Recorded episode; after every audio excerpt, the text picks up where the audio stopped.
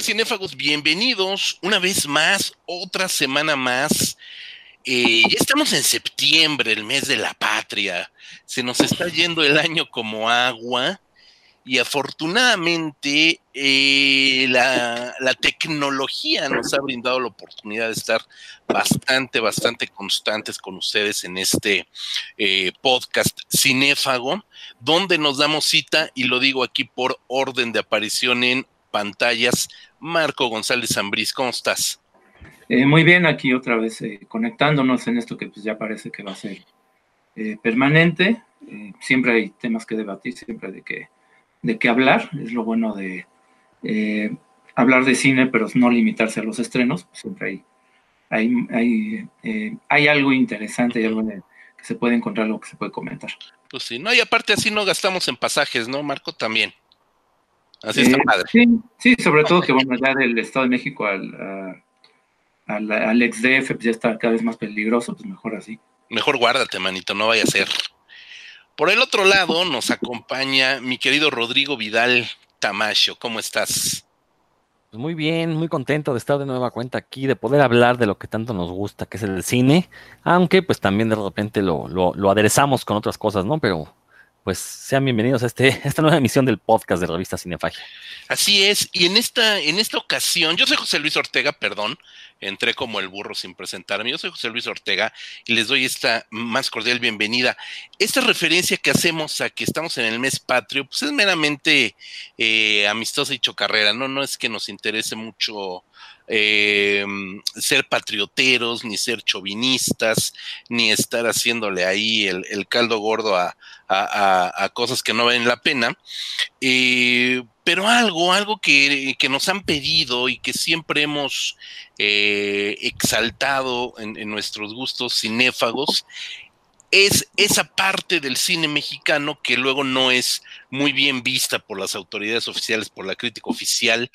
Y una de esas, em, llamémosle aristas, espinosas, filosas del cine mexicano, es el cine de rumberas, de ficheras, de sexy comedias y todo este arco eh, de personajes de mujeres de la noche que pues hicieron las delicias de los espectadores durante décadas, ahorita lo vamos a comentar, eh, y que quizás, quizás hoy estas nuevas costumbres de lo políticamente correcto ya nos impiden ver esos, esas nuevas muestras de cine, aunque las clásicas se siguen viendo, pero no dudo, mis amigos, que muy pronto por ahí salga algún movimiento reivindicatorio y empiece a querer, eh, pues, tirar en contra del cine de cabareteras, de ficheras, de, eh, ya lo decíamos, de rumberas, que son las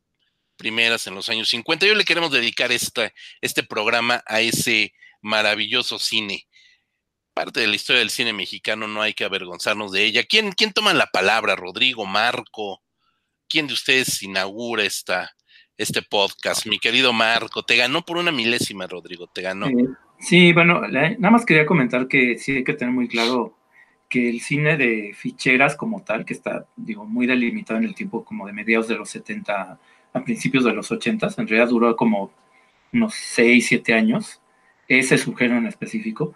Sí tiene antecedentes que van desde Santa, que es este, pues, la primera película sonora que tiene, eh, se basa totalmente en la figura de la prostituta, y sobre todo en los años 50 eh, con el cine de rumberas, ¿no? Es el antecedente más claro, eh, por, varias razones, ¿no? Primero porque se enfoca en la figura del cabaret, es como el ambiente natural, eh, porque para la época era como bastante audaz, presentaba cosas que sí, la censura de repente tenía que intervenir, la censura en ese momento pues era ejercida por el gobierno, pero también por la Iglesia Católica de una forma no oficial, ¿no? A través de la Liga de la Decencia, que de repente tenía sus relaciones con el poder porque pues, de repente en el sexenio de Ávila Camacho la esposa del presidente era justamente de la Liga de, la Decencia y tenía más poder para eh, censurar y prohibir y recomendar, ¿no? Que no hubiera ciertas cosas. Pero, pero es que ya para, el, para la época de Alemán ya hay un aumento de la vida nocturna muy marcado, ¿no? Que es lo que es algo que refleja el cine de la época y que seguía habiendo eh, una censura que de repente nos puede parecer un poco rara, un poco eh, chistosa, ¿no? Esta cuestión de que las rumberas siempre tenían que tener el ombligo cubierto, ¿no? Que era eh, requisito esencial porque era demasiado sensual, ¿no? Verles el ombligo, pueden salir este, enseñando pierna, este, cubriéndose siempre, digamos, partes estratégicas, pero había detalles que se cuidaban mucho, ¿no? Y bueno, sí tiene esa carga eh, moralista bastante, si uno, si uno ve esas películas ahora, pues sí, tiene mucho de este, de la mujer perdida, de que pierde su honor, este, eh, pone en peligro su reputación, etcétera, etcétera. Y para lo que eran los códigos de la época, pues era este, como de alguna manera paga el precio por haberse atrevido, pues, a ir en contra de la moral, ¿no? Eh, aunque por otro lado, digo, también el melodrama clásico tiene la lectura opuesta, que decir, bueno, se estaban explorando límites de lo que podía ser aceptable en una narración. Entonces, eh, dependiendo cómo uno lo quiera ver, podría ser muy este, retrógrada por el discurso final, por la moraleja, pero también hay una cuestión como de un erotismo que sí se saltaba un poco, eh, sobre todo el humor blanco de la época, ¿no? Este, es como, eh, es como un anuncio de lo que va a venir después. Pues sí, Rodrigo, algo querías comentar. Pues sí, nada más para complementar lo que comenta Marco, o sea, hay que entender que, eh, bueno, primero el cine de rumberas, que podríamos hablar de quizás una transformación hacia el cine de ficheras, como bien dijo Marco, este, eh, hay que entender lo que era el entretenimiento en aquellos años cuando surge el cine de rumberas, ¿no? Estamos hablando de los años 40, 50, no había televisión, eh, el cine, bueno, pues era un divertimento, si bien era popular, pero eh, pues era uno de, los pocos divertimentos que existía, entonces la gente efectivamente pues se iba a los centros nocturnos y, estos centros nocturnos no, no es lo que conocimos ya en los años 80, 90, ¿no? Eran realmente lugares donde la gente iba a echarse una copa, pero a ver el espectáculo con las grandes orquestas, con las bailarinas muy famosas en la época, las rumberas precisamente, que bueno, pues era, era ir a ver el show, uno, uno pagaba para ver el show y pasarse un buen rato, recordar que este no nada más era el show de las rumberas, ¿no? O sea, el show también era la música, también había cómicos que se metían ahí de repente en ese tipo de shows, este, magos y un montón de cosas, ¿no? Eh, obviamente era el divertimiento como de las clases medias, las clases más bajas pues iban a la carpa a ver eh, unas versiones pues obviamente más populacheras de lo mismo, ¿no? De estas bailarinas, pero entender también el, papel que tenían estas, este, entertainers, por, por no tener la palabra en español, este, digo, no, no, no porque no la sepa, sino porque no existe esta palabra del entretenedor en español, ¿no? Pero bueno, este, teníamos estas rumberas que obviamente fueron reflejadas en el cine y lo curioso de estas películas, las, las películas de rumberas, era que eh, de alguna manera, como en el cine de lucha libre, que siempre metían escenas de las luchas del santo y de Blue Demon, así como si uno se sintiera en la arena, pues también esas películas de rumberas trataban de transmitir la sensación de estar en el, en el cabaret, en el club nocturno, y vemos estas larguísimas escenas de las este, bailarinas pues danzando, dando su show. Obviamente, creo que ahorita son un documento valioso para entender cómo eran estos shows en la realidad, ¿no? Y, bueno, nada más pues, para tirar la primera salva, una de las primeras películas, bueno, no sé si sea de las primeras películas de rumberas, pero una de las más famosas por maldita, pues tenemos La Mancha de Sangre, una película de 1937 que se pudo estrenar hasta el 43 por la censura, porque pues da la casualidad de que incluye una escena de desnudos, lo cual en 1937 pues era una cuestión eh, impensable para el cine de época, como ya mencionó Marco, ¿no? Y, esta película de La Mancha de Sangre que, justamente confirma lo que estaba diciendo, ¿no? Tiene estas escenas de baile, confirma lo que decía Marco de eh, este, esta, esta, este melodrama donde tenemos a la rumbera que pues tiene que hacerlo por necesidad, pero pues está enamorada y el amor todo lo puede y cosas así. Y la verdad es que uno ve esa película y no se la cree que sea de finales de los años 30, ¿eh? parece una película ya más de los años 60. Digo, si se hubiera hecho en los años 60, 70, perfectamente habría cabido en eso que se llamó el nuevo cine mexicano, ¿no? Porque sí tiene una historia pues mejor elaborada, tiene actuaciones bastante eh, competentes y, vamos, o sea, e, e, esta idea de, presentar un México que eh, existía en aquellos años, pues está plasmada en una película como La Mancha de Sangre. Sí, sí, sí, acabas de tocar un punto bien, bien importante. Eh, Eh, complementando un poco lo que ustedes comentan y con lo que arranca Marco con esta versión de Santa, la primera película del cine sonoro mexicano en el inicio de los años 30, eh, incluso, incluso ya antes existía una película, una versión de Santa, La Santa Silente, una película de 1918, si mal no recuerdo, por ahí, eh, que obviamente está basada en la novela de Gamboa, como lo estarán todas las demás pero efectivamente pareciera ser que el personaje de la prostituta de buen corazón, eh, pues es una de las piedras angulares del cine mexicano. A partir de ella se establece toda una línea desde esa santa silente, y bueno, si, si no la queremos tocar, la primera santa del, cine sonoro mexicano, la primera cinta del cine sonoro mexicano, y hasta bien entrados los años 80, casi finales de los años 80, pues el personaje de la prostituta de buen corazón siempre ha estado allí como, como, como parte fundamental junto con el eh, charro y la madre en el cine mexicano, ¿no? Son como esas tres figuras eh, dominantes, muy, muy importantes.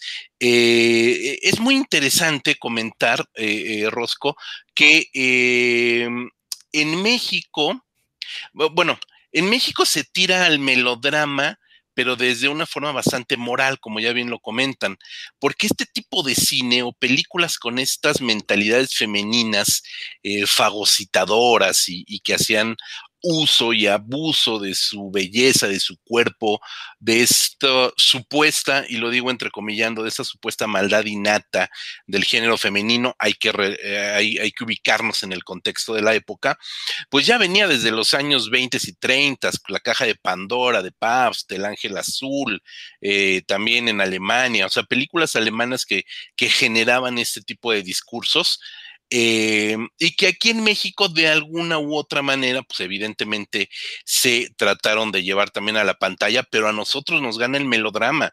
El melodrama lo traemos en la sangre, lo traemos en las venas, se ha inoculado en el ADN del mexicano y bueno, aquí el melodrama termina siendo moralista y termina derrotando otro tipo de discursos, ¿no, Rodrigo?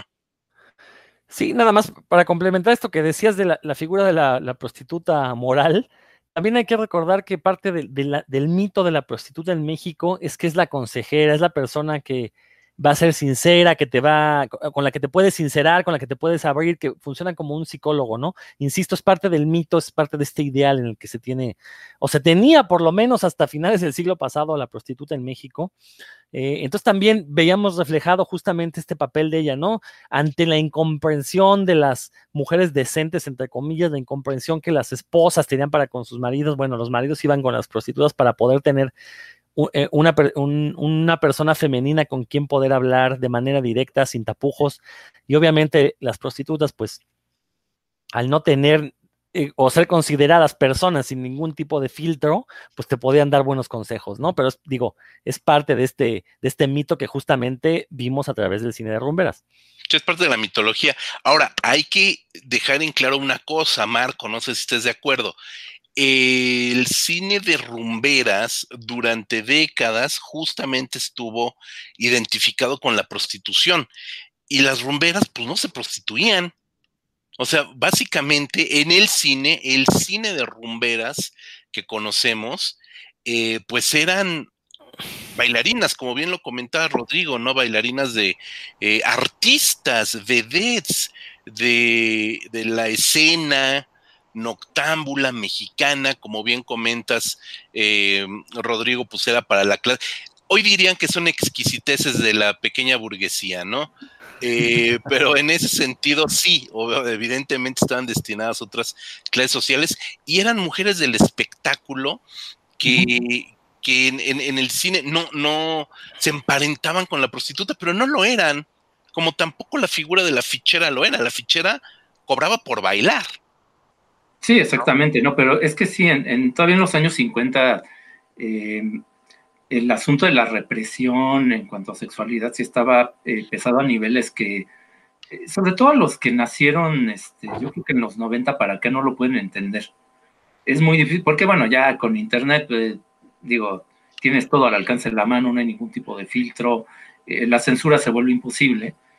Y en los años 50 no era así, ¿no? Ahí sí era una cuestión de que si querías ver un cuerpo desnudo, era pues prácticamente, era hasta que te casaras prácticamente, ¿no? Si no, bueno, ir al cabaret, aunque era también una forma muy codificada, ¿no? Era como eh, siempre las luces se apagaban en el momento preciso, siempre este, había plumas o globos que no te dejaban ver nada, eh, pero, y yo aquí me acuerdo mucho de la, esta autobiografía de Emilio García Riera, eh, bueno, este crítico de cine que, bueno, muy importante historiador que hizo una historia documental que abarca todo lo que se filma en México de cine sonoro hasta 76, que pues, es una obra, tiene muchos asegúnes, eh, como crítico también había muchas cosas que, este, comentarle a García Riera, pero por lo menos esa labor de documentación sí la hizo, ¿no? Este, y en su autobiografía, que se llama El cine es mejor que la vida, todo el primer capítulo está dedicado justamente a describir la represión sexual, ¿no? O sea, de que de verdad era, eh, era ver a Lilia Prado bailando y emocionarse porque nunca habías visto algo,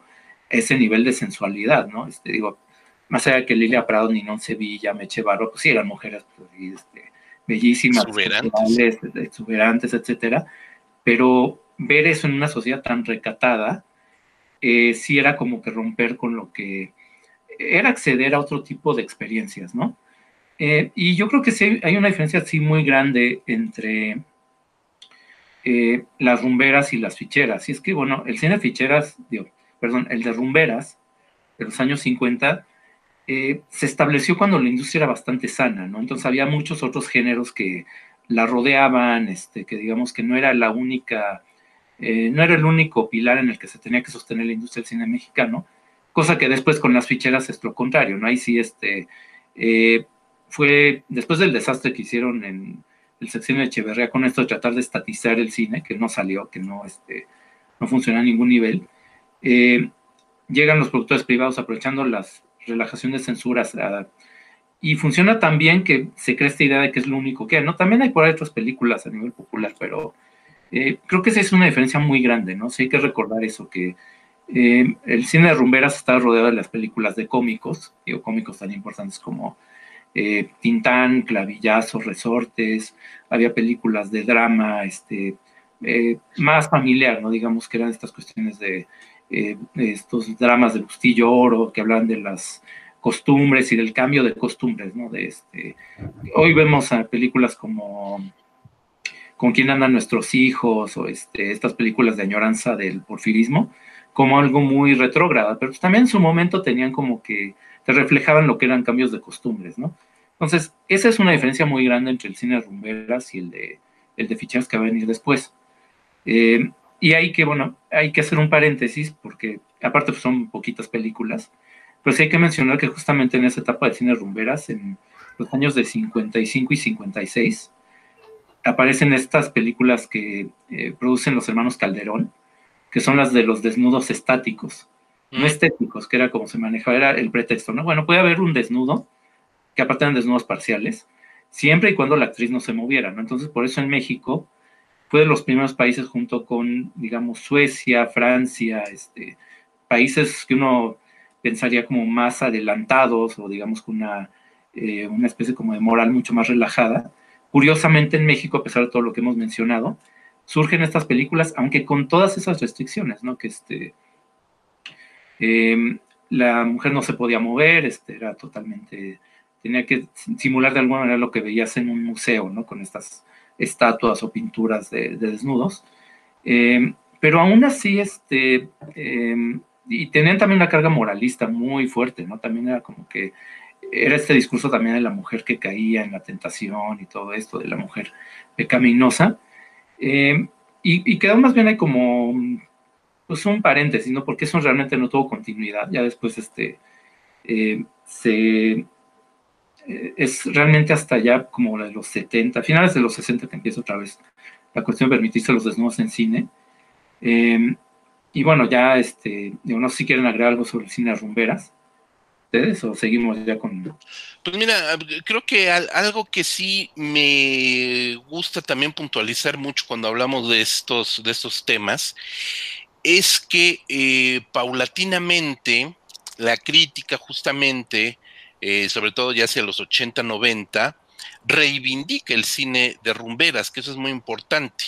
No, hoy por hoy el cine de rumberas es bien visto, bien estudiado, se ha analizado muy bien de parte de la crítica y de la historia de cine mexicano gracias a eso, películas como Sensualidad, películas evidentemente aventurera, películas de ese estilo, sobre todo el estilo melodramático, son películas que hoy por hoy están perfectamente bien vistas por la crítica mexicana, son profundamente aceptadas e incluso se han mostrado ya fuera de México, como hay que decirlo que en aquellos años evidentemente eran películas de consumo interno, de consumo para México, consumo popular, ¿no?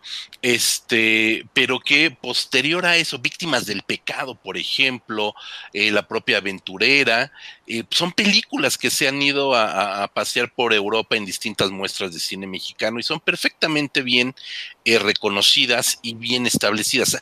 Hay una calidad también intrínseca en esas películas, cosa que con el cine de ficheras todavía no sucede y quién sabe si suceda, Marco.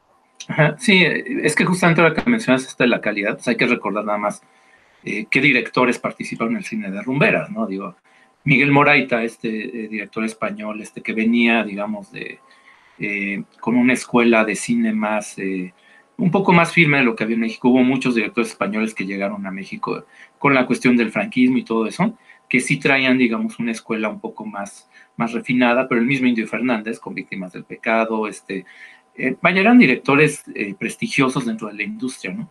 Eh, cosa que no pasa definitivamente con este, el cine de ficheras, aunque hay un, antecedente de las ficheras que sí es este, sí lo podemos meter como dentro del cine de calidad, que es Tivoli, de Alberto Por Isaac. Supuesto. Digo, más allá de que eh, Alberto Isaac es un director que a muchos no nos convence demasiado, pero sí, este, hablando de rumberas, eh, efectivamente sí hubo directores muy importantes, aunque bueno, sí, tampoco podemos olvidar la figura de Juan Orol, ¿no? Que sí, este, ahí sí técnicamente era todo lo contrario, aunque sí también practicó el género, pues porque era, él era muy dado a meterse en los géneros populares, ¿no? Este, primero fueron las madres abnegadas, después esto de las rumberas, este, acabó haciendo películas de hippies, aunque no entendía ni, ni de qué iba el asunto. Entonces, eh, sí, eh, hubo directores muy importantes, cosa que sí, en cuanto a ficheras, ahí sí ya está un poco más complicado decirlo.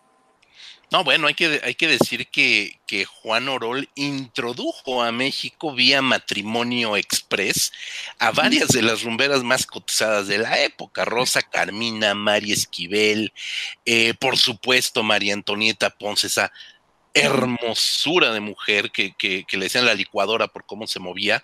Em, él, las trajo a México, ¿no? Después lo dejaron, evidentemente, y, eh, pues, siguieron haciendo sus carreras, ¿no? Por ejemplo, gente como María Antonieta Pons tuvo una muy destacada carrera en el cine mexicano con base en la rumba, ¿no? Entonces, pues sí, digo, algo hay que agradecerle a, Juan Orol, ¿no? Por lo menos las figuras. Mi querido Rodrigo, ¿qué te quedas de, la, de, de las rumberas? No, pues este, justamente lo que se comentaba, ¿no? Que a lo mejor el cine de ficheras no es tan bien visto y, yo dudo que llegue a hacerlo. y ahorita voy a explicar por qué ahorita que hablemos, toquemos el tema ya de las ficheras de lleno. Pues ya arráncate, arráncate. Ah, bueno, lo, que pasa es que mira, el, cine de rumberas, como decía hace un momento, ¿no? creo que los directores sí pretendían retratar la cotidianidad de lo que era la vida del México de esos años. Eh, ¿Por qué se transforman las rumberas en ficheras? Y, lo dijiste muy bien, José Luis. O sea, las ficheras ya son las prostitutas descaradas, ¿no? Son las que se venden por un baile, entre comillas, pero pues obviamente ese baile tiene ya un componente sexual muy marcado. Todavía las rumberas pues eran las, las grandes artistas que salían a dar su show y eran grandes estrellas, se les trataba como, como estrellas del espectáculo, como a las actrices de cine hollywoodescas, ¿no? Este, no, no es que vendieran bailes las rumberas, simplemente daban su show y se guardaban, ¿no? E, en el caso de las ficheras, pues ya son estas, este, efectivamente, estas personas que están, cobran por un baile y pues ahí tú te arreglas con ellas si quieres algo más, ¿no? Eh, ¿Por qué se da este paso? Bueno, yo lo que me imagino es que ya para los años 70, inicios de los 70, cuando comienza este cine ficheras, ya la televisión se había afianzado como entretenimiento, ya estos, los centros nocturnos tenían que meterle más este, picante a sus shows para que la gente fuera a verlos, para que fueran más atractivos que el cine de esos años o que la propia televisión, ¿no? Entonces, obviamente subieron el tono y pues la gente que pagaba, digo, si tienes que pagar para ir a ver a una mujer desnudarse, pues eso también habla de la calidad de público que tenías, ¿no? Y, de lo que buscaba ese público, o lo que busca ese público, porque todavía existen ese tipo de, shows. Entonces, bueno, eh, mientras que el cine de rumberas lo que pretendía, pues era mostrar la cotidianidad, mostrar el arte que tenían las bailarinas, que tenían las grandes orquestas, pues ya con el cine de ficheras, digo, ya no había mucho que perder, ¿no? Era mostrar mujeres desnudas, eh, quizás, eh, bueno, hasta cierto punto pitorrearse de, esta vida disoluta de estas mujeres y de las personas y de los hombres que iban a, pagar por ellas, aunque, claro, como ya mencionaron, habrá ejemplos de películas de ficheras muy bien hechos, pero al final de cuentas el, género se nutrió y ahí es donde surgen estos eh, comediantes mexicanos que posteriormente conformarían a la sexicomedia, ¿no? Todos estos este, gandules eh, que, se convirtieron en, las grandes estrellas de la comedia mexicana. Pero pues obviamente e, este cambio sí tuvo, yo me imagino que tuvo que ver mucho con justamente cómo fue variando el entretenimiento en México y que el cine pues tenía que ofrecer, al igual que los cabarets que pasaron de ser centros nocturnos de categoría, de caché, se convirtieron en cabarets de mala muerte, pues también el cine tuvo que subir un poquito el tono para volverse más atractivo ante, ante las masas, ¿no? Y, eso es lo que vemos, que las películas de ficheras ya no era tanto mostrar la cotidianidad o, el espectáculo, sino lo que pretendían pues era mostrar carne con tal de meter gente al cine para que fuera a hacerse pajas mentales y en algunos casos pues pajas físicas, ¿no? Bonito colofón nos deja Rodrigo Marco. Eh, sí, este, eh, es que yo creo que también no hay que olvidar que ya para los 70 el cine a nivel mundial ya había una apertura este, ya en muchos países, ¿no? Este, yo mencioné hace rato esto de que en los 50, pues sí, México de los primeros países donde se permitieron desnudos. Ya para los 70, pues era muy, ya era muy común, ¿no? Ya este, en Estados Unidos desde la década anterior estaban los Nudie Cuties, este, que fue donde empezó este, Herschel Gordon Lewis haciendo películas antes de pasarse al gore. En Italia estaban todas estas eh, sexy comedias con Laura Antonelli, este, con otras actrices de, ese tipo. Eh, Brigitte Bardot desde los 60 ya también era un, icono sexual. Este, eh, ya como que ya no se podía quedar atrás tampoco el, cine mexicano. Y esto se combinó con la petición que hicieron los intelectuales, que esto creo que es de lo más interesante que tiene el cine ficheras, aunque sea, aunque no se refleje tanto en la pantalla tal vez, que fueron los fue parte de la apertura de, Echeverría, digamos, en cuanto a contenidos en relajación de censura, algo que pedían eh, una especie como de válvula de presión, digamos, después de eh, todas las protestas estudiantiles de fines de los 60. Eh, no creo que haya sido, digo, estoy totalmente seguro que estuvo muy relacionado. Le hecho, bueno, vamos a permitir, vamos a relajar la cuestión de la censura para que se puedan decir groserías en las películas, que se puedan decir este, que pueda haber desnudos aunque creo que fue dentro de la dinámica todavía de lo que era un cine más artístico, ¿no? lo que llaman cine de aliento en esa época. Con las películas, bueno, mencionamos Tivoli, que es una película que justamente tiene, eh, creo que retrata eh, esto del, de la carpa y el cabaret, este, de alguna manera es una especie como de denuncia, muy dentro del estilo de Echeverría, denuncia, pero a sexenios anteriores, ¿no? Eh, vamos a denunciar, pero lo que hizo Uruchurtu, ¿no? Este, no lo que pasa en estos años exactamente. Entonces, sí toma el caso real del Teatro Tivoli, pero en el caso de esa película, es una película que en general, aunque está mejor hecha que muchas de ficheras, siento que sí le falta ese sabor popular, o sea, como que se nota, es más el asunto de la denuncia, más el anuncio del, esto de recrear las cosas eh, de una forma un tanto, pues mecánica, como le pasaba mucho a Alberto Isaac, ¿no? Que era una nostalgia un poco ahí, este, medio, eh, medio tiesta, medio eh, medio atrabancada. Es un cineasta frío, ¿no?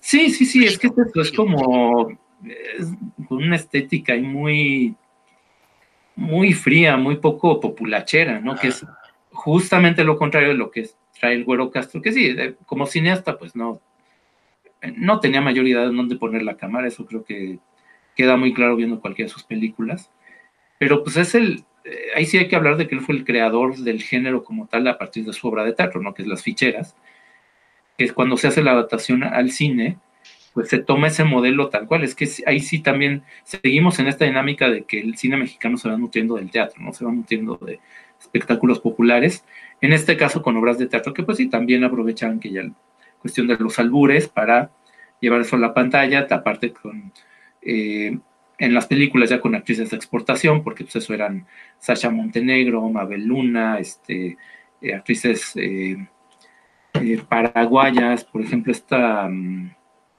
tenía aquí el nombre, Shandira, ¿no? que me parece que era, no, no me era paraguaya, pero era bueno, muchas de ellas eran sudamericanas, y que sí tenían esta cuestión de, de sí recrear la vida del cabaret y la, de la ficha, ¿no? Que sí es más, este, hay un elemento ya más de degradación que en, lo de las rumberas, pues sí, efectivamente, pero eh, también reflejaba mucho de lo que era ese ambiente, ¿no? Este, yo recuerdo mucho una, entrevista que le hicieron a Lalo el mismo hace muchos años, creo que fue en Canal 40, donde él comentaba que al hacer Bellas de Noche o Bellas de Noche o la secuela, no me acuerdo cuál, eh, a él lo mismo hace el papel del padrote, ¿no? Entonces le dio un chance de que él preparara su vestuario y él llegó al set pues, con un traje morado y agarró a cuatro extras de las chavas que estaban ahí. Dijo, a ver, vénganse, vénganse, ustedes van a ser mis, este, eh, mis, mis pupilas, ¿no?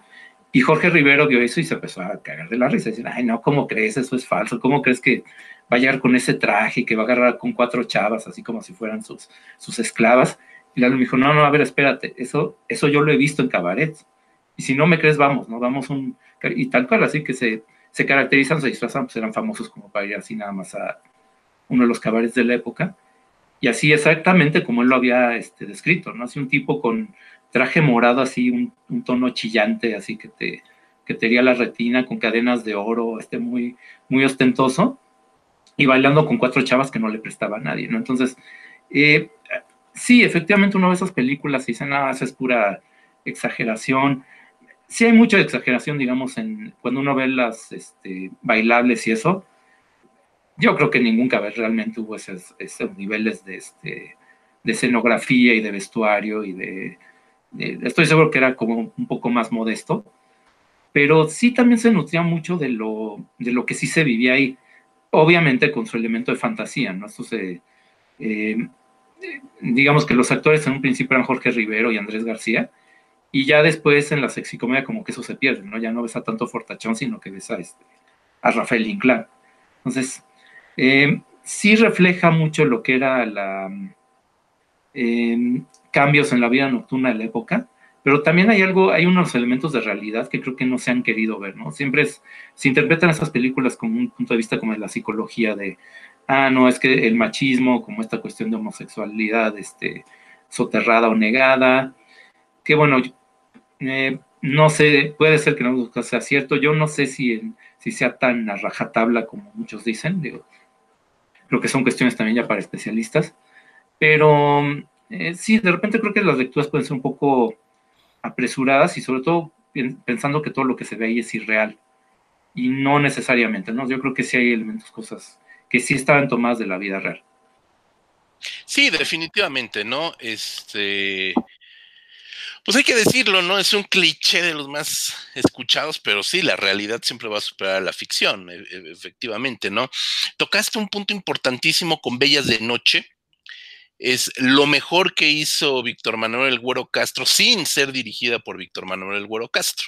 Hay que decir que esa película la dirigió Miguel M. Delgado, quien fuera el principal director, el más constante eh, director de eh, Cantinflas.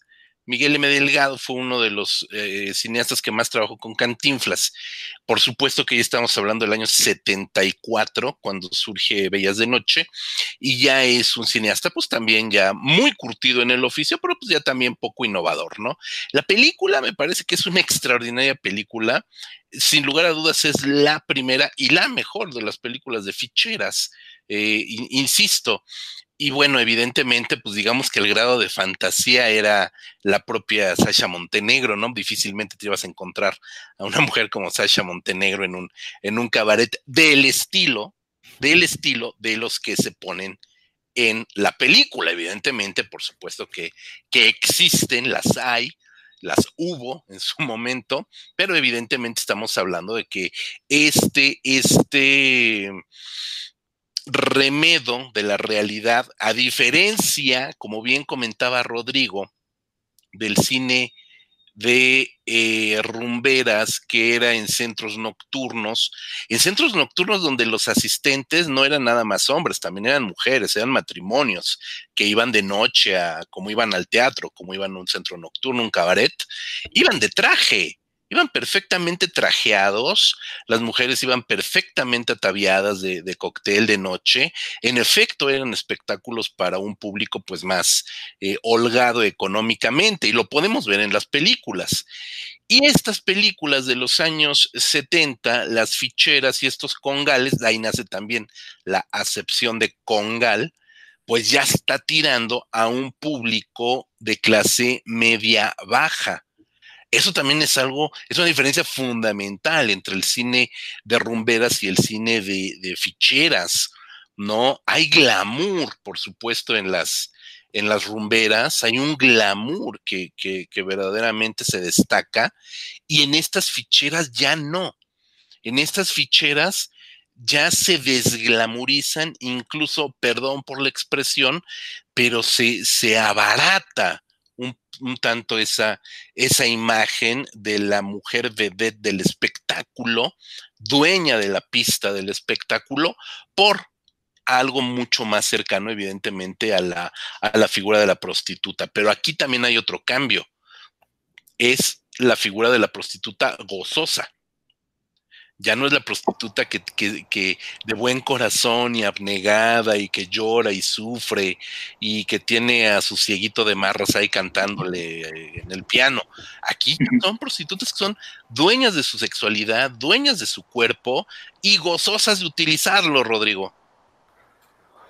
Sí, lo, que mencionaba hace un momento, ¿no? O sea, se, degrada la figura de los galanes, ya no son estos actores del cine de oro mexicano, ya los galanes son Rafael Inclán, este, Alfonso Sayas, Lalo el Mimo, como decía, que eh, se degrada la figura de la prostituta, que por cierto, ese es el otro mito de la prostituta, ¿no? La prostituta gozosa, la, la mujer lasciva que se mete a, a prostituirse por una cuestión de gusto, ¿no? Que es otra parte del gran mito de la prostituta en México y que después sería retomado en el cómic mexicano a través de estos que se llamaron sexacionales de manera genérica. ¿No? Una vez que desaparece el cine de ficheras, que se transforma en sexicomedia y que desaparece la sexicomedia como tal, con el cómic mexicano pasa algo similar este, nos empiezan a invadir las licencias estadounidenses, la gente deja de consumir cómic nacional y lo único que sobrevive son estos cuentitos baratos con este, historias pornográficas, justamente eh, herederas del, una visión femenina heredera del cine de ficheras y de la sexicomedia, donde las mujeres son voluptuosas y, son las que este, se la viven calenturientas, eh, tratando de, conquistar cuanto hombre pueda, ¿no? Que es obviamente una fantasía masculina, ¿no? Eso. Entonces, este, sí, sí resulta curioso como, eh, creo que la palabra que, que, usaste, José Luis, degradación, define a la perfección lo que fue la transición de la rumbera a la fichera y de ahí a la sexicomedia. Se fue degradando la manufactura de las películas eh, eh, la calidad de las historias de los personajes y obviamente también se fue degradando, y, esto lo digo con muchísimo respeto a, los actores de la época, que no, no, o sea, no es que esté diciendo que sean malos o que no debieron de haber existido, pero digo, los actores de la época de oro mexicano, del cine de oro mexicano, pues eran estos actores, este, eh, que, llamaban la atención, ¿no? Mientras que ya en los años finales de los 70, 80, pues son estos pelafustanes, y lo digo con mucho respeto porque pues ese eran sus papeles, hacer un pelafustán, son estos pelafustanes que pues ya más bien era como para permitir que el gran público se sintiera identificado en pantalla, ¿no? Obviamente no te podías identificar con un Arturo de Córdoba, pero con un Rafael Inclán, pues todo, todo mundo se puede identificar, ¿no? Por supuesto, Marco. Eh, sí, más quería mencionar que eh, todavía en las ficheras sí hay, hay muchos elementos en muchas de esas películas, aunque el guion muchas veces es episódico y son como sketches más bien. De repente dentro de esos sketches sí te encuentras episodios muy melodramáticos, ¿no? Estoy eh, pensando en una película que creo que está en el límite, pues justamente en, el, la frontera entre ficheras y sexicomedia, que es Las Computadoras, que también es con guion del Güero Castro, la dirige René Cardona, eh, que trata de una especie como de... Eh, digo, el título es muy engañoso porque se trata únicamente de un cabaret donde eh, la dueña para agilizar los trámites, digamos, y llevar mejor las cuentas, tiene computadoras, ¿no? Y haciendo obviamente alusión a las dos segundas sílabas de la palabra, ¿no? Entonces, es como un juego de palabras, un, juego de palabras, una albura y hasta infantil, pero que es más bien como esta cuestión de, bueno, pues es un pretexto para que salgan Lin May y Grace Renat y este, Rebeca Silva y Angélica Chain, pues como Dios las trajo al mundo, y varios de esos episodios sí tienen como ese contexto melodramático. Una de las subtramas es de que la dueña del cabaret le oculta, eh, oculta su profesión, ella dice, no, que es este, mujer de negocios o que, que tiene una, un oficio más respetable, digamos, porque no quiere que su hijo se entere y el hijo, por mala suerte, por una situación que está tomando justamente en rumberas, va al cabaret y se enamora de la nueva, ¿no? Que es Angélica Chaíña y se hace todo un, este, un, un, melodrama dentro de lo que es como una comedia picaresca, ¿no? Como que no, ese drama todavía no lo habían dejado atrás del todo. Y, y, sí, bueno, es que eh, lo que sí tiene ese cine de ficheras es que eh, si hay un asunto ahí como de liberación, de... Eh, sí ya se ve un poco más, eh, ya no tan reprimido el, asunto de la sexualidad, a pesar de que se habla, digamos, de cuestiones de, em, de explotación, etcétera, pero sí ya es un poco más, hay un poco más de libertad ya en esos aspectos, ¿no? Este, eh, también por la cuestión, bueno, es que si se habla de degradación, de, es que yo creo que finalmente acaba reflejando lo que fue la situación económica del país, ¿no? O sea, de, una situación bollante o por lo menos que se veía eh, prometedora en los años 50 con esta reconstrucción después de la Segunda Guerra Mundial, aunque bueno, eso fue a nivel, este, a nivel global, ¿no? Este, el auge económico de la posguerra. Eh, bueno, en Occidente... El milagro alimanista, ¿no? Sí, sí, sí, el, milagro mexicano, esta cuestión de un desarrollo muy, muy acelerado. Para los 70 ya empieza a hacer agua el sistema, ya como que ya no empieza el crecimiento económico se empieza a caer. Y en los 80, que pues ya es el siguiente etapa, pues coincide justamente, digamos que sí se puede marcar el inicio de la sexicomedia por ahí de 82, ¿no? Que es pues la devaluación y el, eh, el final desastroso de López Portillo. Entonces, este, eh, finalmente el cine sí va reflejando pues este, eh, la realidad por una cuestión muy sencilla. No creo que sea tanto porque los directores tengan esa misión o tengan la obligación de, como muchas veces se pide, ¿no? De que ser realistas o hacer una crítica de alguna manera contribuir con soluciones a los problemas sociales, que es algo, creo que es un error en lo que los sí se ha caído mucho en el cine de arte, eh, sino simplemente porque las condiciones en las que filmas pues son las que hay, ¿no? Entonces, este, pues no puedes hacer una película tipo Hollywood cuando lo único que tienes es este pues presupuesto que te alcanza para la Sonora Santanera y que Sasha Montenegro se encuere, ¿no? Entonces, eh, más bien refleja pues lo que fueron las, las condiciones de, de filmación y, algo que sí quiero mencionar porque yo veo que todavía, si te pones a buscar hasta eh, video reseñas en YouTube, comentarios en portales este, eh, de noticias, como sacan periódicamente sus notitas de eh, muy clickbaiteras, ¿no? De, ah, ¿qué fue el cine de ficheras? Y te sacan de sus lugares comunes y este, interpretaciones muy apresuradas. Casi todos coinciden, ¿no? Que la peor etapa del cine mexicano, la destrucción del cine mexicano, eh, fueron los que tienen la culpa de que el cine mexicano se haya hundido. Y yo creo que si uno se fija, pues realmente fue, yo creo que fue más bien la consecuencia de todo lo que se hizo mal en ese sexenio anterior de eh, una estatización sin planeación, ¿no? Este, es, bueno, justamente ahora que hablamos de cine eh, de comedia picaresca, pues en Australia también hay que recordar que se hizo también, ¿no? También hubo sus, tuvieron sus, sus sexicomedias allá, con la gran diferencia de que esas sexicomedias fueron parte de una planeación, un eh, apoyo que dio el gobierno para fundar una industria cinematográfica en un país que no la tenía.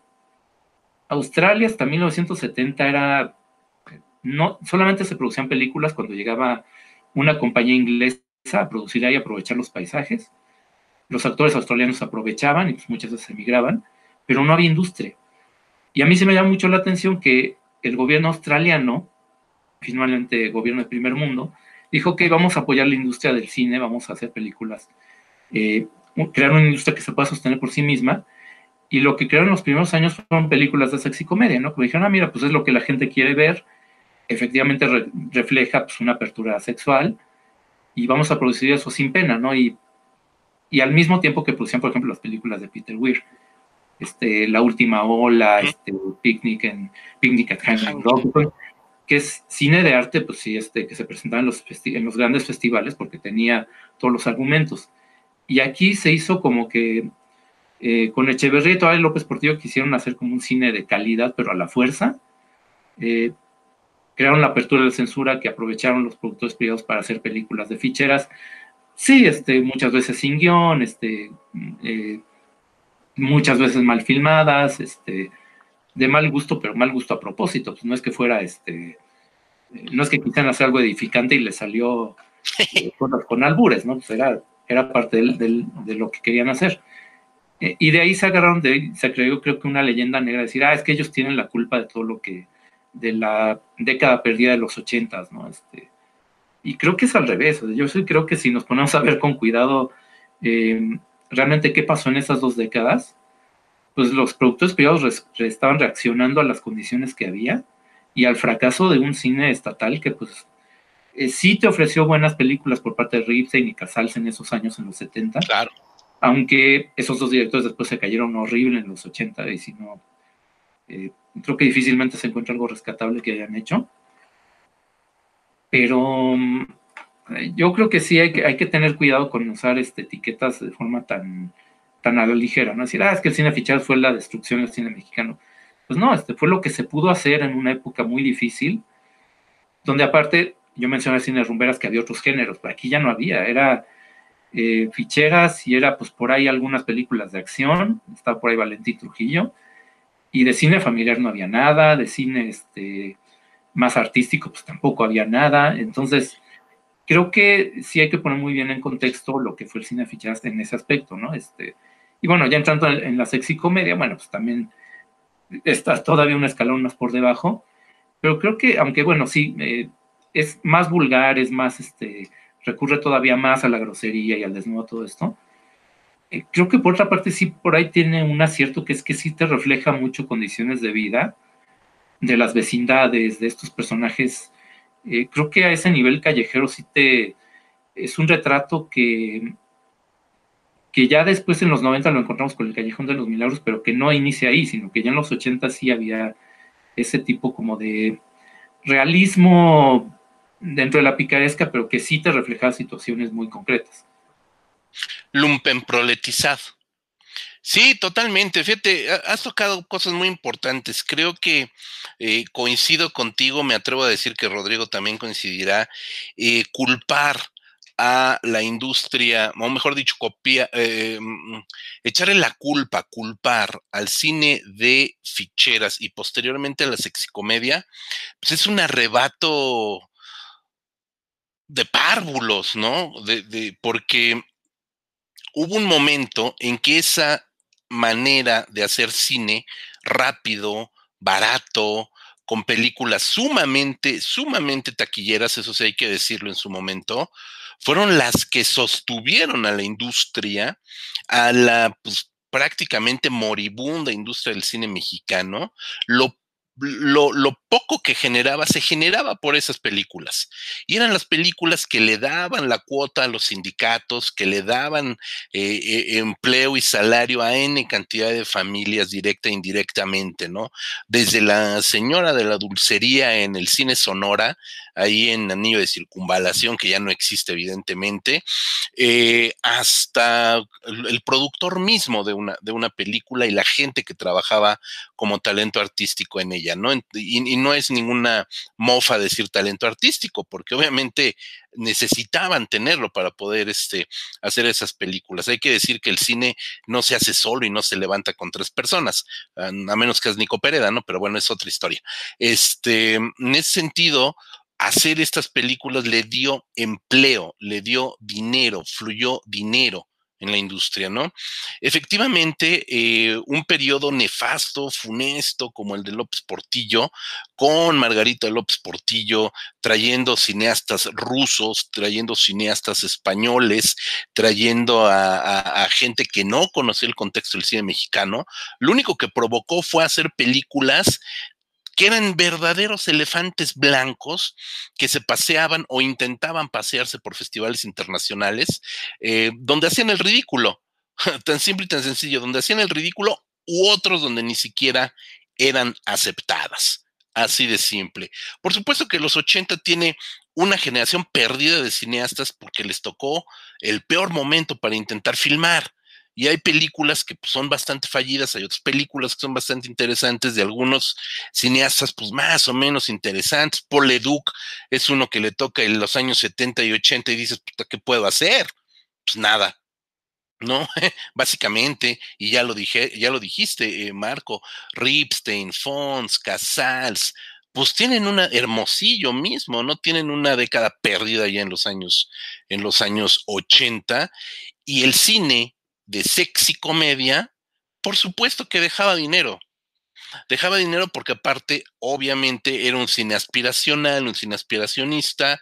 Por supuesto que todos los que iban al, repito, al cine Sonora, enfrente del mercado de Sonora para mayores referencias, eh, pues claro que querían ser como Alfonso Sayas y encuerarse a Rosario Escobar o Angélica Chaín. Por supuesto que sí.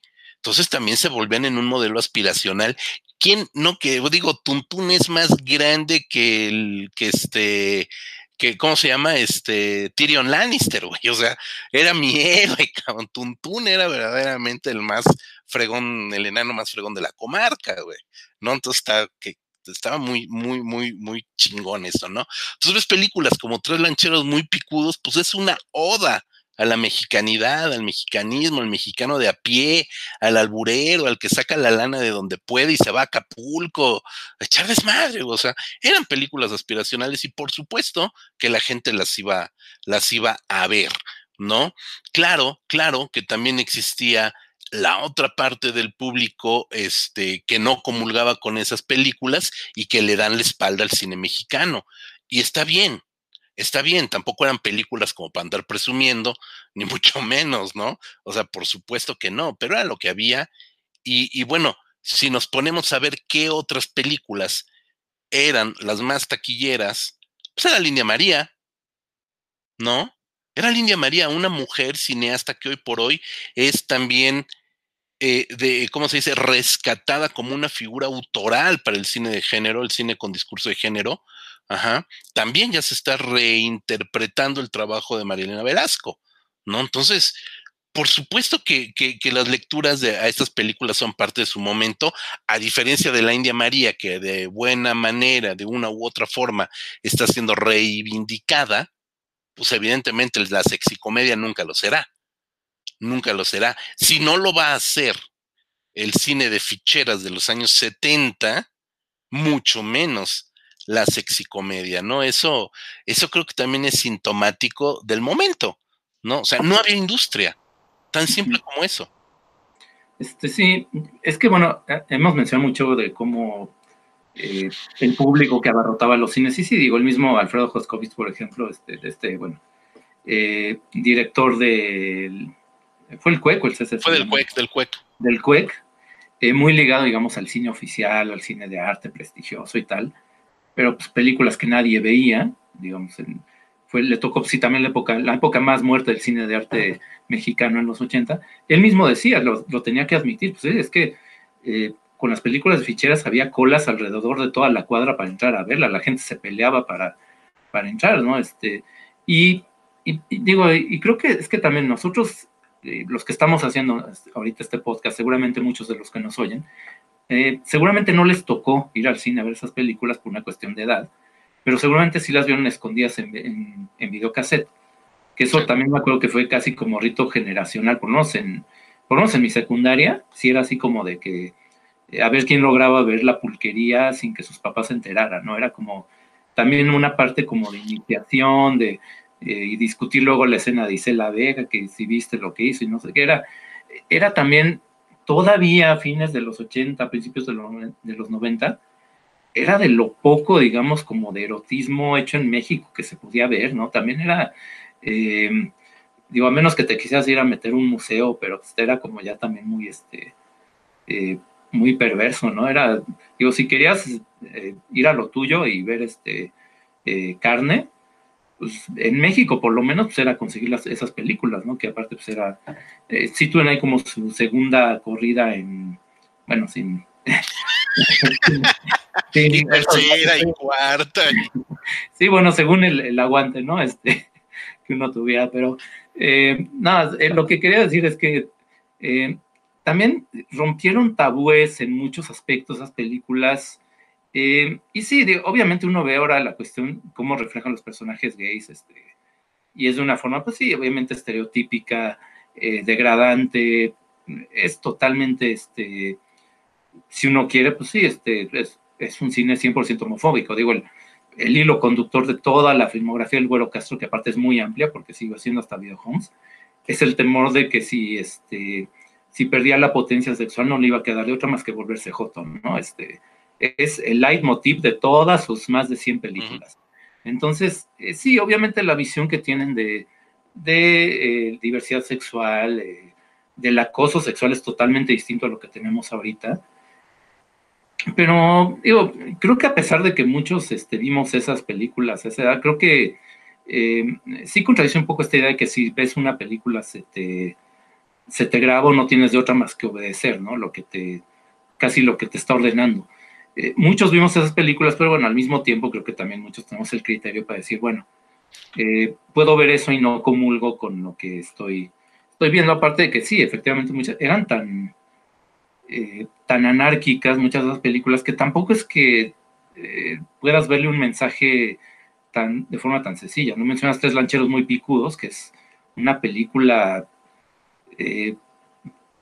tan mal hecha, pero que está tan, tan mal hecha, es tan improvisada, que se vuelve casi surrealista, ¿no? Es, yo conozco mucha gente que es fan, así que la admire, bueno, yo la verdad es que sí también a, pesar de que sí veo todos los defectos que tiene, sí es, es una cuestión que creo que sí te, te capturan, ¿no? Y hay películas también eh, como Burlesque, que es de 1980, que también este, eh, yo me acuerdo que esa la vi por ahí en, Cablevisión, en, en, canal de película, ¿no? Que ya es que pasaba de repente, durante mucho tiempo pasaban las películas censuradas, veías películas de fichar pues, sin desnudos y sin groserías, ¿no? Cosa que era como eh, pues, bastante absurdo y de repente empezaron a pasar sin censura y fue cuando empezaron a poder pasar películas que por una cuestión de que si censurabas esas partes no quedaba nada, pues no habían podido pasar antes, ¿no? Este, me acuerdo mucho que fue cuando pude ver por fin Burlesque, El sexo me da risa, y es que, no sé, por ejemplo, El sexo me da risa es una cuestión increíble de que la actriz principal que hace su presentación estelar,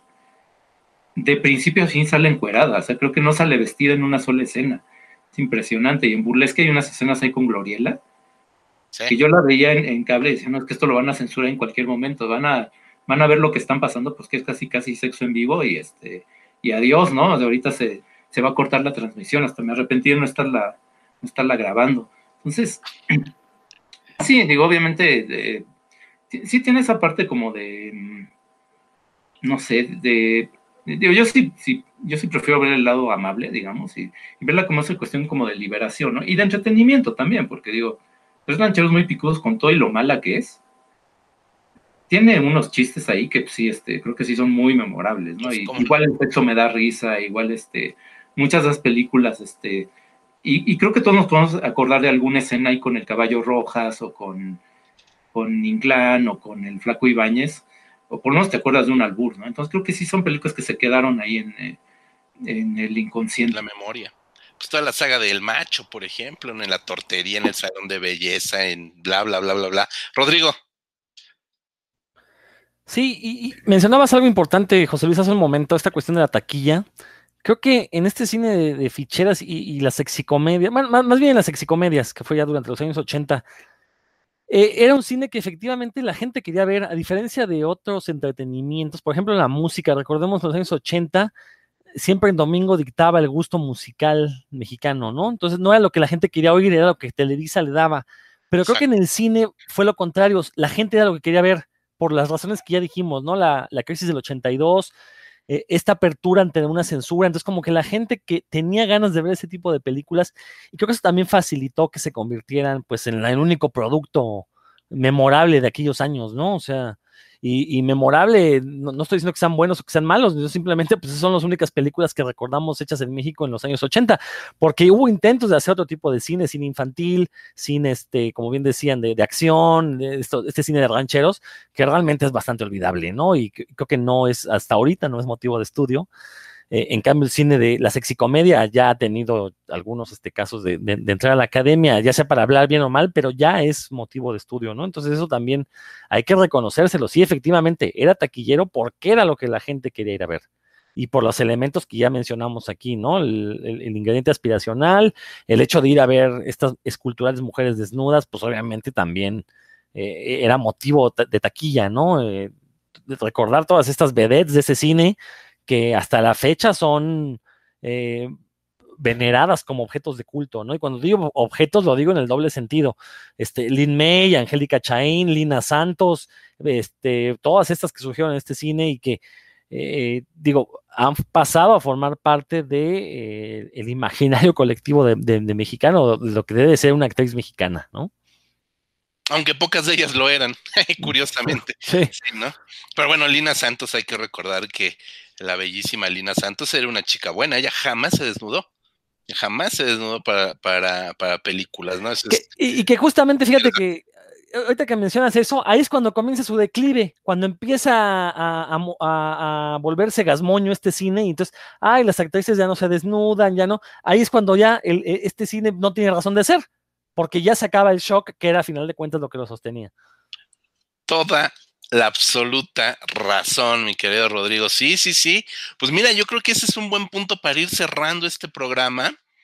Eh, es un viaje, pues prácticamente toda la historia del cine mexicano, ¿no? Ya lo dijimos, desde Santa hasta, hasta, hasta Lina Santa, que no se, que no se desnudaban, ¿no? Entonces creo que hay como un muy buen arco. Por, y, justo lo, lo comentas, los años 90, o sea, finales de los 80, 90, no, no, tengo un exacto, no, no tengo una fecha exacta, no tengo una película cierta que sea la última película de sexicomedia, pero paulatinamente se van, se van acabando. Yo recuerdo mucho una película con Alfonso Sayas, mi ídolo, debo decir que siempre admiré a Alfonso Sayas, con Angélica Chaín, además, obviamente, que es El ratero de la vecindad que es una nueva puesta en escena, una, un remake tal cual, de una película que es El Rey del Barrio de Tintán, ni más ni menos, ¿no? Obviamente Sayas interpreta a Tintán, obviamente Angélica Chain interpreta a Silvia Pinal, y es una película donde, eh, pues es una película prácticamente blanca. Sí tiene sus albures y algo de, de interés la peli, pero ya es una película con estas grandes joyas o estas grandes figuras reconocibles de la sexicomedia y toda la película estás esperando a ver en qué momento se encuera este Angélica Chaín y a ver en qué momento, ¿sabes? O sea, como, como lo picoso de la, de la sexicomedia fuerte y no sucede. No, digo, se respeta la, la esencia del rey del barrio, no es una película que le llegue ni a los talones al rey del barrio, evidentemente, pero efectivamente, Rodrigo, comienza a perderse lo que hizo grande, si lo podemos decir así, al cine de la sexicomedia. Y entonces comenzamos a ver a figuras como Charlie Valentino, que de repente ya sale de patiño en películas de terror de los años 90. Ya empezamos a ver como figuras como, como Rafael Inclán se van a hacer cine de arte con Ripstein. Eh, figuras como Alfonso Sayas o Lalo El Mimo se van a la televisión estadounidense, latino-estadounidense, donde evidentemente no van a alburear grueso, ¿no? Y, se empieza a diluir, no digo, y ya después, este, todos grandes actores, ¿eh? porque el, Negro Inclán tiene una escuela de teatro clásico, es un conocedor profundo de Molière, eh, César Bono es un actor también de teatro clásico, etcétera, etcétera, ¿no? Y se apaga ese cine, Rodrigo. Sí, y mencionabas algo, ¿no? Que cuando podremos marcar el final de este cine de sexicomedia. Creo que no se puede porque el videojuego lo retomó. Realmente el cine de sexicomedia no desapareció, simplemente dejó de estrenarse en pantallas, pero todavía eh, empezado este siglo teníamos sexicomedia en, en, formato directo al video y que justamente son películas deleznables porque ya no se encuentran las mujeres, ya los chistes son ese mismo humor lo podemos ver ya en la televisión abierta con comediantes como Derbez o Adal Ramones, ¿no? Ya el albur pasó, eh, esquivaba toda censura, entonces, son películas que ya perdieron toda su razón de ser. ¿Para qué voy a comprar un videohome para ver los mismos chistes que eh, la familia Peluche me da en la tele de forma gratuita, ¿no? Y sobre todo, ya no voy a ver estas esculturales mujeres desnudas, ¿no? Independientemente de la cuestión de, de, de, misoginia que tenía el que se encueraran, pero digo, a final de cuentas, eso es lo que sostenía estos productos, el, el, encuere, ¿no? Entonces, el videojón perdió todo eso e insisto, ya, no, tenía, no, no tiene razón de ser ese cine si no tiene estos elementos, ¿no? E, creo que el siguiente paso evolutivo debió de haber sido convertirse en porno, tener estas comedias pornográficas totalmente, nunca sucedió. Entonces ya pues ahí se, ahí es donde podemos ya ver el, final espiritual, aunque se siguen haciendo todavía sexicomedias eh, en estos formatos, pero espiritualmente se murió en el momento en que se acaba el encuere y que eh, hubo esta mayor apertura hacia las, las vulgaridades ya en medios tradicionalmente abiertos. Marco, Marco, tú que eres un extraordinario conocedor del videohome, este, e, e, en años 2000, ahorita, ahorita, bueno, no sé, 2010 acá, esta última década, ¿sigue habiendo esta, esta, o este intento, como dice Rodrigo, este remedio de sexy comedia? Híjole. Porque hay eh, videohome de asesinos seriales y de narcos y de, este, no, de lo que quieras.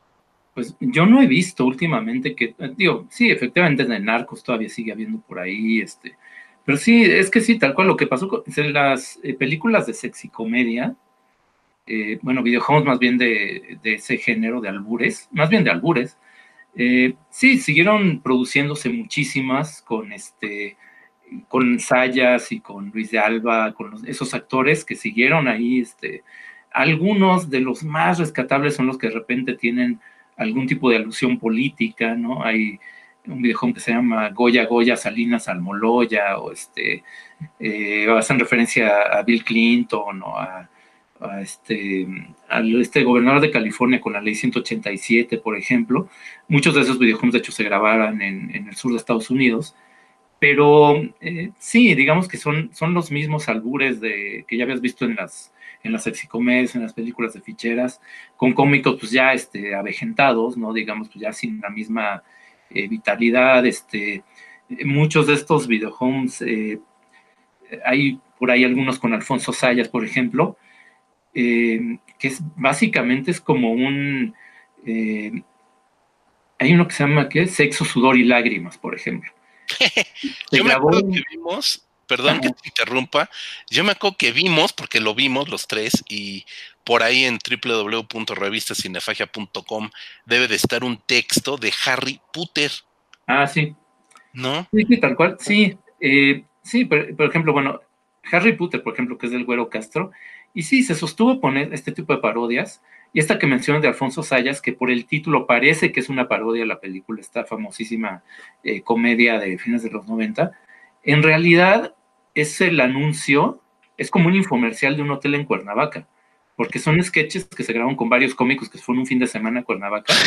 y a media película, y se los juro, porque lo pueden checar, aparte lo pueden constatar porque está la película entera en YouTube, sale Alfonso Sayas hablándole a la cámara diciendo, bueno, si ustedes están en Cuernavaca, no recuerden, no se olviden de visitar el gran hotel, bla, bla, bla, porque vean las, vean las recámaras, y vean la piscina, y vean los pasillos. Y dices, híjole, este, a esos niveles ya estábamos, estábamos este, cayendo. Pues sí, y eso explica mucho que lo que me decía Rodrigo, y que, pues, que ya no había desnudos, que evidentemente una sexicomedia, pues, se trata, uno ve, este, digo, en la sexicomedia del videohome, en, la, en, la video, en el videohome cómico más bien, pues, todavía tenían actrices como, no sé, Patti Muñoz, Vicky Palacios, este, digamos, actrices, y voy a decirlo así tal cual, encuerables, o sea, digamos que uno las ve y se antoja, pues, este, que salgan así tal cual, en todo su, todo su esplendor y no las veías así, pues por una simple cuestión de presupuesto, ¿no? Este, y las mismas actrices te lo decían así, es que pues a mí no me pagas lo suficiente para que me encuere, perdón, pero por, por, eh, por ahí alguna actriz, no me acuerdo quién sí me llevó a comentar en, un, mail, que eh, pude tener contacto así con de petición de entrevista y eso, aunque no se concretó después, que así para ponerme el ejemplo decía, mira, yo el último papel de viejón que tuve que rechazar fue de un productor que quería que yo hiciera mis escenas de acción, quería que yo llevara mi vestuario, quería que me encuerara y me quería pagar dos mil pesos. Y por esas, por esas, o sea, la neta, pues no, eso no, no tiene sentido, este, no tiene ningún tipo de atractivo. Obviamente se pierde mucho, este, digo, hay muchos videojuegos donde de repente hay escenas como medio sugerentes y de repente como que se les va por ahí un desnudo, pero muchas veces son de actrices desconocidas, ¿no? También es como de, bueno, ya no es, ya no es lo mismo, ya no es lo mismo de, ah, pues, digo, Sasha Montenegro, ya no es esa parte, también del tabú, pues, de la, esta mujer famosa que, bueno, pues, eh, digamos, a ver esa cuestión de, eh, de transgredir, ¿no? De transgredir la intimidad y todo esto, eso sí se perdió totalmente en el video home, este, y aparte, pues coincide, digamos, con esta cuestión de que ya empiezan a hacer el, nuevo, nuevo, nuevo cine mexicano, ya empieza a tener escenas un poco, pues, subidas de tono, y llega Internet en, por ahí del 2000 y pues ya ni, ni razón de ser, ¿no? Efectivamente, como dice Rodrigo, eh, tendría que haber sido el siguiente paso ya el cine porno abiertamente, eh, y es algo que en México está como muy subdesarrollado, ¿no? Existen por ahí productores ya más en Internet, pero como género cinematográfico, pues en México realmente nunca se estableció. No, y eso que existe, el cine porno en México existe desde antes del cine silente. Digo, perdón, desde antes del cine sonoro, ¿no? Desde antes del cine sonoro, la filmoteca tiene cortometrajes este, de la era silente del cine mexicano, pornográficos, abiertamente genitálicos. Y pues es una laguna, es una materia pendiente en el, en el cine mexicano, como bien comentan, nunca se desarrolla.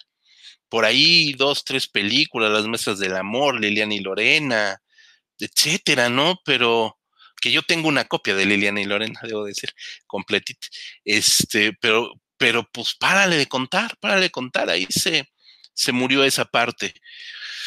Pues bueno, supongo que con esto podemos cerrar. Evidentemente creo que no estamos ni de cerca de ver un revival no recuerdo alguna película, digo, eh, en este nuevo, nuevo, nuevo cine mexicano que está haciendo ahorita en los, en los 20, es, bueno, pues también digamos que desde 2010 para acá, 2015 para acá, no recuerdo una película ni mainstream del estilo que ahorita están bueno, ahorita no, pero que hasta antes de la pandemia estaban abarrotando las, las salas, que es comedia clase mediera, clase mediera ñoña, hasta películas eh, off mainstream, películas de festival o película de circuitos alternativos, pues no recuerdo ya haber visto alguna película que intente por lo menos acercarse al espíritu de una, de una sexicomedia, no sé si por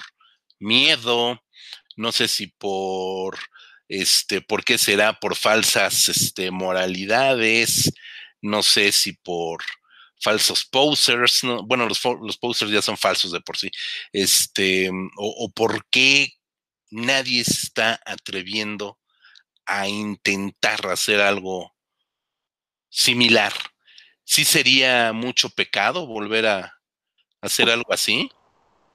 Este, pues yo creo que, tomando en cuenta la popularidad del reggaetón, que no es un género muy este, recatado, yo no creo que sea una cuestión de mentalidad. O sea, digamos, que no creo que estemos en una época donde no se pueda hablar de esos temas, sino que más bien hay otras razones de que pues, no es atractivo. Eh, pues sí, digo, no sé, este, no sé si se pueda repetir ese género, no sé si pueda en algún momento este, em, recrearse.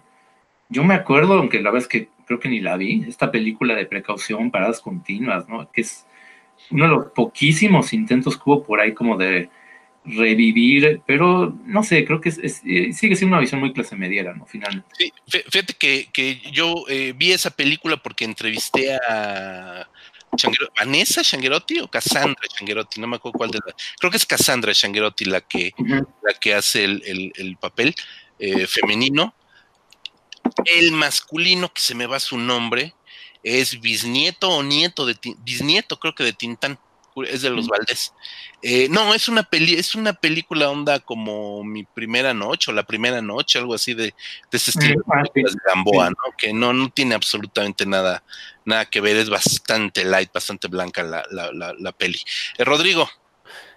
Yo insisto en ese punto, ¿no? Este, creo que ahorita estamos en México, en particular en una transición en la comedia eh, basta ver la popularidad de los estandoperos que intentan hacer otra comedia, que no sea graciosa, es otra discusión que no vamos a tener ahorita, pero sí están intentando hacer otro tipo de comedia, eh, eh, quizás muy basada en la grosería, pero no tan basada en el doble sentido como fueron los albures de, las sexicomedias, ¿no?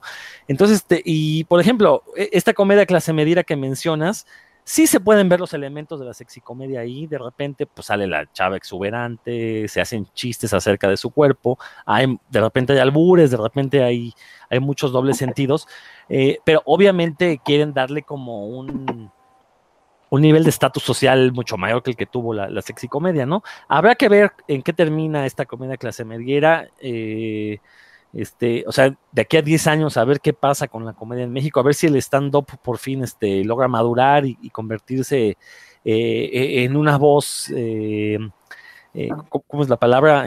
no anárquica, sino más bien como transgresora, que es algo que creo que le ha faltado al stand-up mexicano, y, y de convertirse, a lo mejor, si logra pasar al cine, pues vamos a tener una comedia mexicana espero, bastante original y quizás ahí una nueva época de oro para, para la comedia mexicana. Este, yo no estoy en contra de que la comedia clase media sea el género que esté ahorita dominando las taquillas mexicanas. Creo que es algo, una deuda que teníamos pendiente con que se hicieran este tipo de comedias. Este, pero sí queremos ver que, no se quede estancado el género, ¿no? Que, que, madure, que, que, se, que, vamos, que, tenga distintas fases para que se pueda diversificar y tener diferentes tipos de comedia y no quedarnos nada más en esa comedia aspiracional, ¿no? Este, sí, ojalá, ojalá suceda. Y, e insisto, creo que el humor eh, que se dé un revival, yo lo veré innecesario, porque ya creo que si queremos ver ese humor, podemos ver las películas sexicomedias de los 80, podemos ver las de ficheras, como ya se dijo, hay algunas cosas muy interesantes como tres lancheros muy picudos, este, y creo que espero que a nadie se le ocurra hacer un remake de tres lancheros muy picudos, porque uno ya no está Tuntún, ya no está Rafael Inclán, ya no está César Bono para, bueno, todavía están, pero me refiero, ya no tienen la chispa que tuvieron en esa película, ¿no? Entonces, este, yo espero más bien que de veras llegue una, una madurez para la comedia mexicana que llevamos ya un retraso como que de 50 años, ¿les parece? De, de tener la misma comedia este, de doble sentido y basada en la grosería, ¿no? Sí, totalmente. Pues mira, ahorita que comentas del stand-up, eh, Ana Julia Yeye estaría que ni pintada, que ni pintada para hacer un, un revival de esas este, comedias, sexicomedia, no sé. Eh, Ana Julia Yeye wow, wow, está muy cabrona. Este, esa chava está. Sería lo que tendría que haber en el cine mexicano. pero, pero ahí, va otra. Que, que, si en un supuesto caso Ana Julia Yeye u otra figura del stand-up mexicano, hombre o mujer, eh, brincaran al cine, tendrían que brincar al cine con lo que saben hacer y con lo que están haciendo. Eso sería el, ese sería el, otro punto interesante, que, hicieran lo que saben y les dejaran ser quienes son en el stand-up. Marco. Eh, sí, este, es que yo me quedé pensando mucho esto, como qué película de, este siglo, película mexicana, tenía un poco esa aura como de algo prohibido, algo que, esta cuestión como del morbo, pues de, ay, vamos a ver a tal actriz y tal pues yo creo que solamente el Tigre de Santa Julia ya tiene, ya llovió, ¿no? Ya es como. Claro. Porque todavía tenía este asunto de que, bueno, a mí me parece bastante mala, pero tenía este asunto de que, ah, bueno, es como comedia, este, y vas a ver a Ivonne Montero y vas a ver como. Pero pues no, este. sí, exacto, no sé, tú como todavía tenía ese asunto ahí como de, bueno, hay cierta, este. Eh, cierto atractivo en ese sentido y pues sí, este, digo, ya ahí yo no los estando, pero no los manejo, pero sí, digo, obviamente tendría que ser también otro tipo de humor, porque em, eh, también, eh, también, bueno, eh, la sexicomedia también algo que creo que dejamos, se ha sugerido y se ha, este, em, pero no, no lo dijimos así tal cual abiertamente, es que pues, obviamente era un público eminentemente masculino, ¿no? Cosa que ya en esta época hacer, digamos, un un tipo de comedia que se basa en lo sexual y sea muy consecuente con lo que uno como hombre quiere ver, ya no es tan fácil, ¿no? Ya es como que ahí tienes que navegar demasiados este, obstáculos, para que no se vea explotador, para que no tenga sospecha de misoginia, para que bla, bla, bla. Entonces, eh, también es muy complicado, también digo, sí pertenece mucho a su época, la sexicomedia y las rumberas y todo eso. También por ese asunto, pues también ahí sí consigo con rollo que no creo que se pueda hacer un revival por esas, por esas razones adicionales. Eh, pero bueno, yo creo que por lo menos sí lo que sí queda es, eh, pues esperar que estas películas se sigan, bueno, ya ni siquiera se sigan DVD, más bien que empiecen a pasarse en canales de streaming, que se empiecen a recuperar, que las veamos en copias decentes y que yo, por ejemplo, pueda ver algunas que se me quedan ahí pendientes de toda la vida, ¿no? Este, y que curiosamente son películas eh, que no son propiamente de ficheras, pero que te indican lo que fue el auge del género, ¿no? Películas como Las Perfumadas, que es más bien como un thriller, un drama y con elementos de drama criminal, pero con Lynn May y Grace Renat y, también con Hilda Aguirre, ¿no? O Las Braceras, que también es un drama fronterizo, pero con Lynn May. Eh, creo que eso, ese tipo de películas este, están ahí muy olvidadas, te indican lo popular que llegó a ser, ¿no? Que de repente esas actrices, sin ser realmente actrices, este, colonizaron otros géneros, ¿no? Eh, creo que es, eh, eso es un buen síntoma de lo popular que fue, también por lo que dijimos de lo débil que estaba el cine mexicano en otros aspectos. Eh, sí, no, no se va a repetir, este, en videojuego menos, porque pues no tienen ni para... apenas si les alcanza para los estopines, pues no les vas a eh, convencer de pagarle y que tengan actrices este, buenonas y tal. Pero pues digo, yo creo que en algún momento eh, el humor vulgar, pues no, nunca se va a acabar, ¿no? Entonces, por lo menos comedia vulgar y que tenga que ver con temas sexuales, seguramente habrá de algún tipo dentro de algunos años, pero para eso creo que el cine mexicano eh, tiene que salirse de este único género que está dominando ahorita. Y cuando haya también más películas policíacas de terror, seguramente va a haber comedia guarra, como hay en todos los otros países que tienen cine, y ya veremos algo, pues, con otros, otro tipo de género, otro tipo de chistes a costa de otras personas, ya no nada más del joto y de, y de la puta y tal. Pero pues quién sabe qué, quién sabe cuándo va a ser. Cosa que ahí sí no, nos queda más que esperar y cruzar los dedos. Cruzar los dedos por lo que suceda. Yo me quedo con esas palabras de Marco para cerrar este programa. Mi querido Rodrigo, ¿qué nos tienes que recomendar? Pues yo, yo quiero invitarlos a que escuchen nuestro podcast hermano. El podcast hermano de este de revista Cinefagia se llama Puros Cuentos y es acerca de cómics y todo lo que tenga que ver con ellos. Lo encuentran en este mismo canal donde encuentran revista Cinefagia. Ahí van a encontrar puros cuentos. Eh, y obviamente, pues invitarlos a que visiten nuestras, tanto redes sociales como la página revistacinefagia.com. Mi querido Marco, este, ¿dónde bueno, nos eh, bueno, sobre todo en nuestro sitio oficial, revistacinefagia.com eh, tenemos ahí reseñas. Bueno, procuramos mezclar un poco de cartelera, clásicos, este, eh, cosas de streaming y un poco lo que se nos va ocurriendo. Eh, y además, bueno, pues en redes sociales, obviamente, pues pueden este, seguirnos en Facebook, en Cinefagia México. En Twitter estamos como Red Cinefagia. En Instagram también es Cinefagia México, si no me equivoco. Em, no sé si hay alguna otra red social se me olvida, pero bueno, el podcast lo pueden oír en Himalaya, en iTunes, Spotify, etcétera. Pues ya, vamos a abrir nuestro TikTok. Vamos a salir bailando y. Y como último recurso el OnlyFans. Casi no hay este. Sí, ya. Si no dinero de otro lado, ni modo. Ni modo, maestro, ni modo. A recordar al, a recordar a las este, sexicomedias haciendo nuestro OnlyFans. Cuídense mucho, Rodrigo, Marco, los quiero con el alma, cuídense mucho, cuídense todos los que nos están escuchando. Yo soy José Luis Ortega, nos escuchamos, nos vemos y nos leemos. Hasta la próxima.